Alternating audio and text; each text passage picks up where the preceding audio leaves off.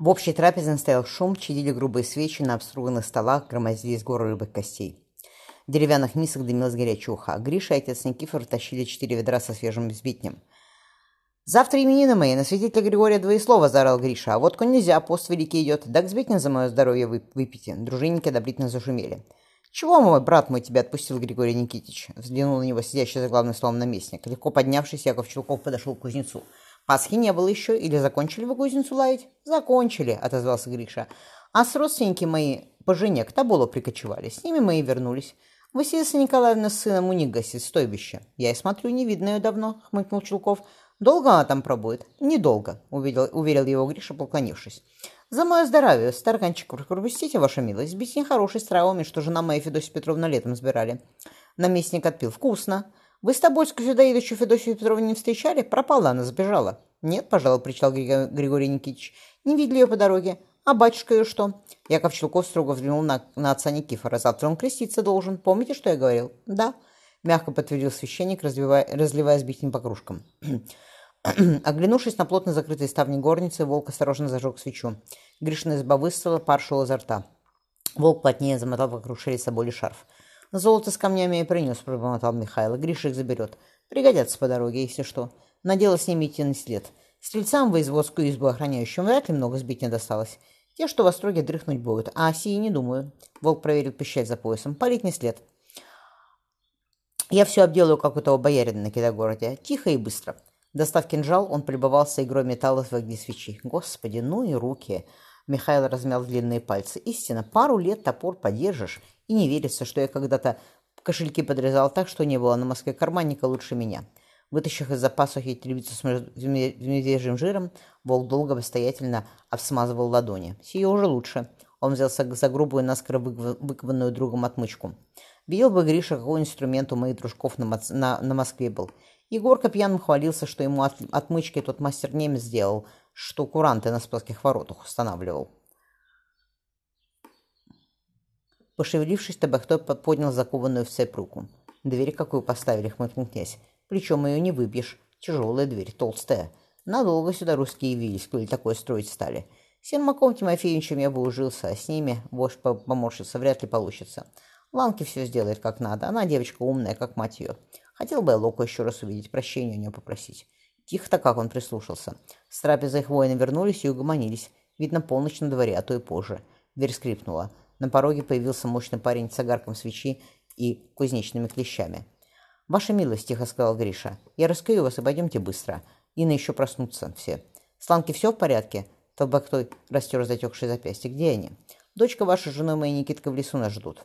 Опустившись на колени, Гриша принялся снимать кандалы. «Все хорошо у них».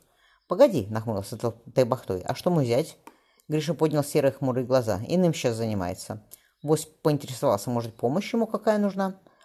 Гриша распрямился. «Нет, он в всем деле мастер, как я в своем, ваша милость». «У меня имя есть», — усмехнулся Добайкой. «Если мы дальше пойдем, так устанете меня милостью величать». «Вы откуда знаете, что мы дальше собрались?» — изумленно спросил Григорий Никитич. «После сегодня след нам здесь оставаться», — князь потрепал его по плечу. У воинах ваших мой лук со стрелами и нож забрать надо. Оружие нам понадобится. Забравшись на крышу воеводского дома, волк привязал веревку к печной трубе. Ставни горницы плотно закрыли. Сие не страшно, он послушал голоса стрельцов в синях. Да, и мало сбить не налили. Волк спустился по веревке вниз. Он поддел отмычкой ставни. Запор поднял, поддался легко. Волк ловко нырнул в темную, жарко натопленную горницу. Наложив засов на ставни, Михайло проверил двери за почевальню в палате. Сию крепко замкнули. Волк зажег свечу. Наместник даже не пошевелился. Щелкок храпел, на большой с пышными подушками кровати. «Столбики!» — улыбнулся волк, как по заказу. Достав из кармана легкого армякана с более мехов все нужное, волк прилепил агар к полу. Наклонившись над Яковом Чулковым, он гляделся спокойное лицо юноши. Что-то сонно пробормотав, тот начал поворачиваться на бок. Схватив наместника за подбородок, волк сунул ему в рот тряпку. «Всего делать не следует, Яков Иванович». Юноша попытался закричать, но волк попихнул дальше, крепко примотав, примотал его веревкой. Прижав руки к Челкову кровати, Мирхайло привязал их к столбикам. И ноги тоже. Он оглянулся на беспорядочно бьющееся тело. Волк одним движением разрезал рубаху наместника. «Да», — Михайло посмотрел на юношу брезгливо, — «вам бы, Яков Иванович, в монахи постричься. Стые бабам показывать не разглядят еще, так и не покажете больше». В резко запахло мочой. Оттянув влажную кожу, волк быстро отсек все под корень. Клов лиснул фонтаном, сливая длинные простыни. Челков выгнулся на кровати, но волк прижал его к подушкам. «Так же сие», Он поднес кинжал к левому глазу наместника, чтобы наверняка Яков Иванович, сложив глаза в мешочек, потащив поближе богатое бархатное кресло, Бог стал ждать, пока Челков умрет. Скоро рука наместника заледенела. Михайло, вынув креп, отрезал, отрезал ему язык. Засунув рот Челкова все, что валялось окровавленной кучкой на кровати, он вылез наружу. Высокий, широкоплечий, но легкий парень, прыгнув в голову, шагнул из горницы отца, отца Никифора на задний двор. «Сия зять ваш», — указал Гриша. «Волк, Михаил Данилович». Волк подал руку Табахтою. «Здравствуйте, тесть, встретитесь наконец». «Давайте, отец Никифор», — открыл калитку. «За утро не скоро. Еще проснется кто-то не равен час».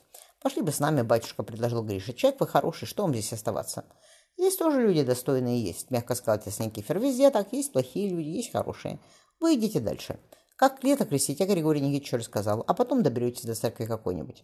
Хорошо мы с вами говорили, Хоша и Востроги заметил Табахтой. Был у меня друг отец Васян в Чердыне за камнем большим. Он тоже умный был, как и вы. О покой, Господи, душу святого инока, прикрестился отец Никифор. Он первым Евангелие Автеком проповедовал.